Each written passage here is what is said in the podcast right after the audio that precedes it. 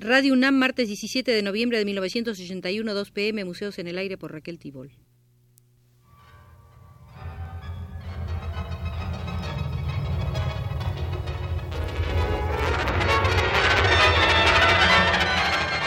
Museos en el Aire.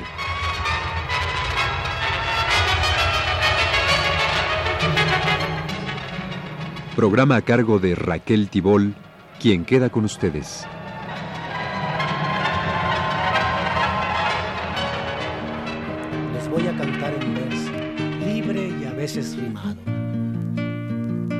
Ponen atención, me doy por bien convidado. No sé rimar exquisito. Los invito a visitar una vez más en el Museo del Arte Mexicano la sala de las escuelas al aire libre. Instalémonos en el año de 1922. Por un lado, la expansiva influencia de Rivera, por el otro, Alfredo Ramos Martínez tratando de ampliar su radio de acción. Las posiciones estéticas de Rivera fueron asimiladas de manera muy profunda por quienes serían los animadores de un movimiento de amplios alcances. Con él adquirieron nuevos conocimientos y vislumbraron caminos que Ramos Martínez jamás se había atrevido a transitar. Ortega, cronista de El Universal Ilustrado, lo señaló oportunamente el 28 de diciembre de 1922.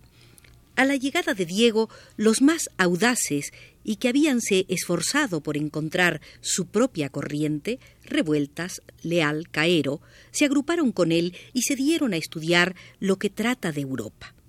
Por su parte, Ramos Martínez predicaba en pro de un arte nacional. Para llegar a ser el arte verdadero, decía, tenemos irremisiblemente que ir hacia lo nuestro. Ramos Martínez se definía por los talleres libres, por dejar a los profesores toda la iniciativa, toda la libertad para obtener así criterios distintos en la enseñanza y para que los alumnos aprovechen el consejo que más esté de acuerdo con su manera de ser, con su temperamento, lo que les dará, no dudo, la personalidad. Después de funcionar en Chimalistac, la escuela al aire libre se mudó a Coyoacán, en la casona de la ex hacienda de San Pedro Mártir, con enorme parque, jardines interiores y alameda. Pronto se la comenzó a llamar Escuela de Campo o Casa del Artista. Ahí se siguió aplicando el sistema de la libertad completa.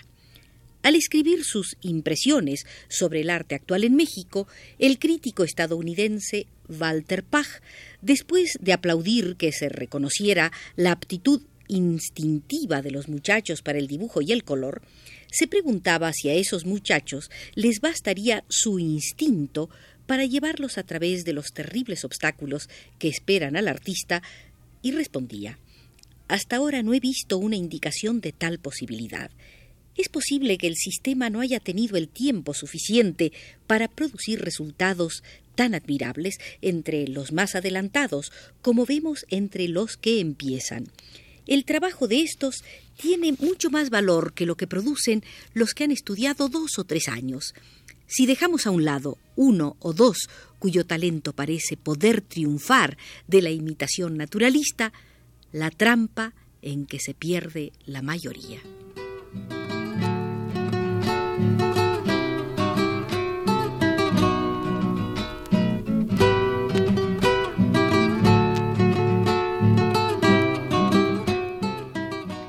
Nacionalismo en ascenso a causa del proceso revolucionario se impregnaba de fuerza antioligárquica y liberadora en las primeras imágenes de algunos muralistas, mientras que la escuela al aire libre emergía como instrumento adecuado para incorporar a indígenas y mestizos a la nueva cultura fortalecedora del desarrollo de una conciencia nacional. Por su vigor y su novedad, el movimiento muralista era asimilado difícilmente y avanzaba entre violentas críticas. Muchos le contraponían las pinturas de niños y adolescentes como una alternativa más aceptable. Esta confrontación la registró Diego Rivera Fines de 1922. Siguen trabajando los pintores, pero a causa de la cizaña caída del cielo, no sin agitarse, discutir, agruparse unos contra otros e iniciar divisiones lanzándose reproches entre esos grupos. Se alborotó la jicotera, sonó el despertador. Hay talento por todos lados, y si el arroyo suena, agua lleva, y media grande distancia entre el hoy y el ayer, en que sólo el encantador estanque de Coyoacán, bajo el lema hecho del verso de Darío, la virtud está en ser tranquilo y fuerte, refleja follajes, nubes y uno que otro rostro que a su borde se inclina. El agua que corre hace, y esto es mejor que reflejar. El arroyo de hoy lleva algo de agua del encantador estanque y con otras crece poco a poco. Si se acumulan nubarrones para el aguacero y hasta se empieza a oír uno que otro trueno, mejor. Tendrá más agua y quizá el arroyo llegue a río.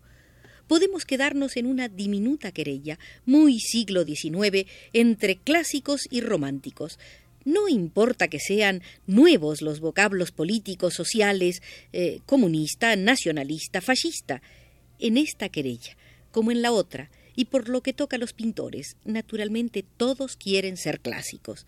Digamos también, y fundemos en esto la esperanza, que todas las figuras, lo mismo positivas que negativas, del todavía diminuto movimiento, están accionadas por una fuerza profunda, el anhelo del pueblo, que como un sismo acciona la superficie del país. Esperemos que algún artista o los artistas lleguen a hacer de este anhelo la voz.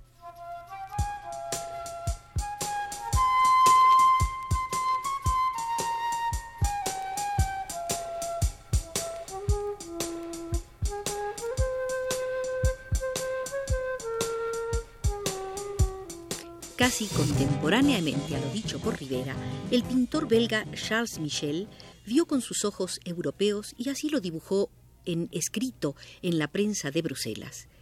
El inmenso impulso que lanza al México intelectual de hoy a la independencia y a la plena confianza de su antigua personalidad.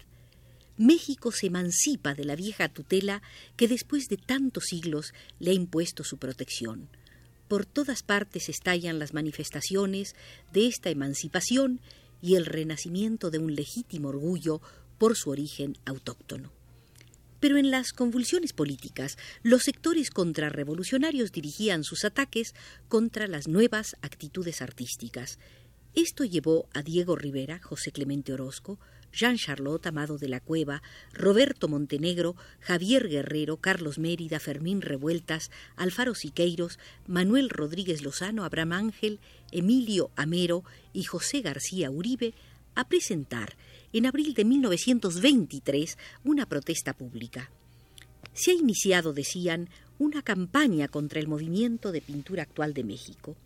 Solo por la ignorancia y la envidia puede ser atacado y para que el golpe tenga carácter de infamia mal calculada, se pretende mezclar el movimiento actual de pintura con la política personalista. Se nos tira la piedra del dinero manchada por aquello de gran derroche, precios fabulosos, ganancias pingües.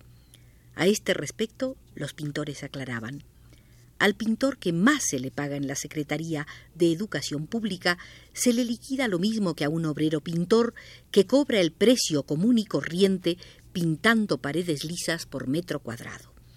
El público puede convencerse revisando los contratos que tienen los pintores con la Secretaría de Educación Pública. Y agregaban, estamos seguros de que el movimiento actual de pintura en México es expresión de la afirmación de nuestra nacionalidad. Sus enemigos no lo atacan a nombre del buen gusto, porque el buen gusto que lo norma, manteniéndose mexicano, encuentra acuerdo con el de los hombres civilizados de aquí y del extranjero, como lo demuestran las opiniones estampadas por escrito sobre nuestra labor en México, Estados Unidos y Europa. Así es que nuestros enemigos mezquinos deben, a nombre del desarrollo del país y del buen gusto universal, ser tratados como retardatarios, ignorantes y perjudiciales, al mismo título y del mismo modo que los que se niegan a vacunarse, bañarse y aprender el silabario. Protestamos con toda la fuerza de nuestra sinceridad contra el montón que intrigue o levante voces para estorbar la marcha del movimiento de pintura actual de México, aprovechándose de la incomprensión del vulgo semi-ilustrado de la masa incolora y mediocre.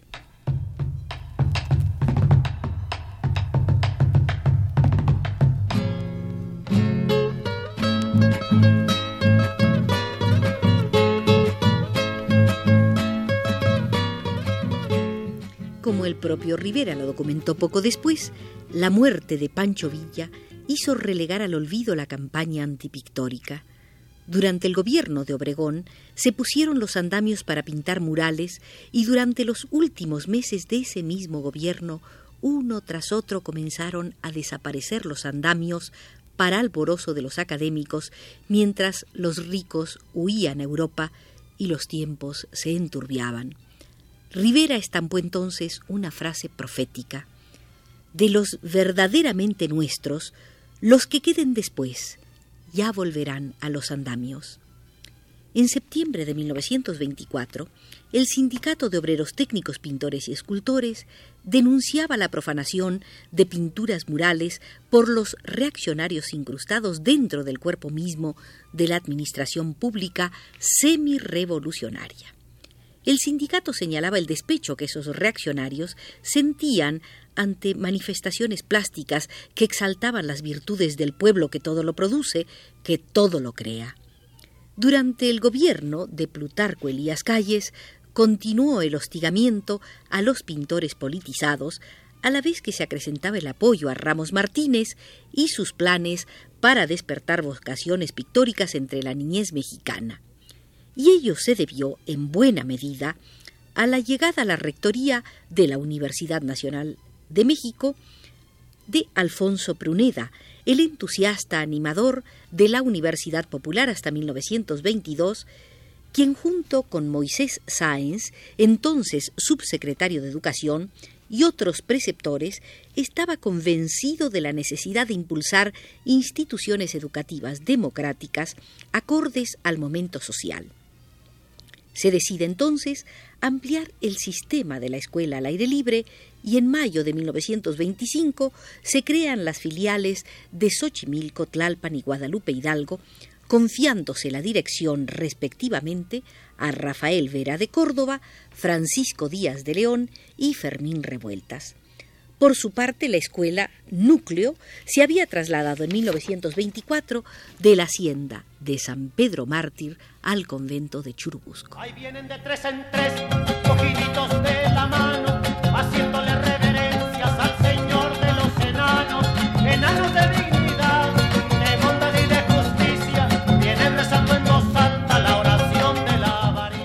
La eficacia del método fue puesta a prueba en agosto de 1925, cuando a solo tres meses de instalada la red de escuelas al aire libre, el rector Pruneda inauguraba una exposición de los trabajos en ellas producidos. En explicación escrita para la oportunidad, el doctor Atl afirmaba que las escuelas al aire libre constituían un punto de partida para la expresión espontánea y amplia del sentimiento estético del pueblo. Del funcionamiento decía Atl, es simple, todo hijo de vecino que quiera pintar acude al profesor, éste le da papel, gises o colores a la acuarela o al óleo, y el flamante alumno pregunta ¿Qué voy a hacer? Y el profesor responde Pinte usted lo que quiera y como quiera. Y el niño o la niña, el joven o la señorita se ponen a pintar sin la menor noción de lo que es la pintura y al cabo de tres o cuatro días presentan invariablemente, sin una sola excepción, un paisaje o una figura de una fuerza de color y de un sentido tan grande que la realidad de las cosas, que la sorpresa ante el cuadro es el primer comentario.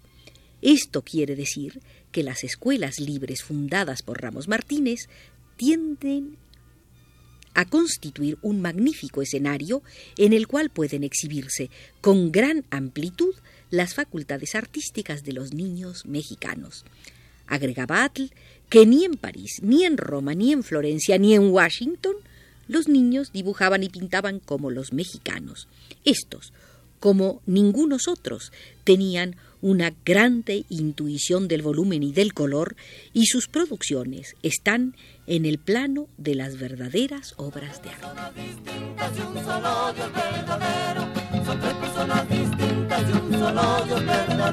El dinero, el dinero, el imperio del dinero.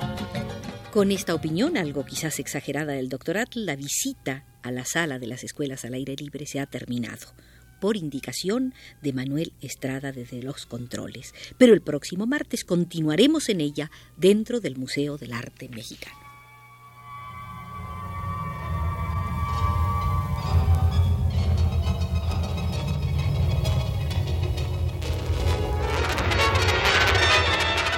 Este fue Museos en el Aire.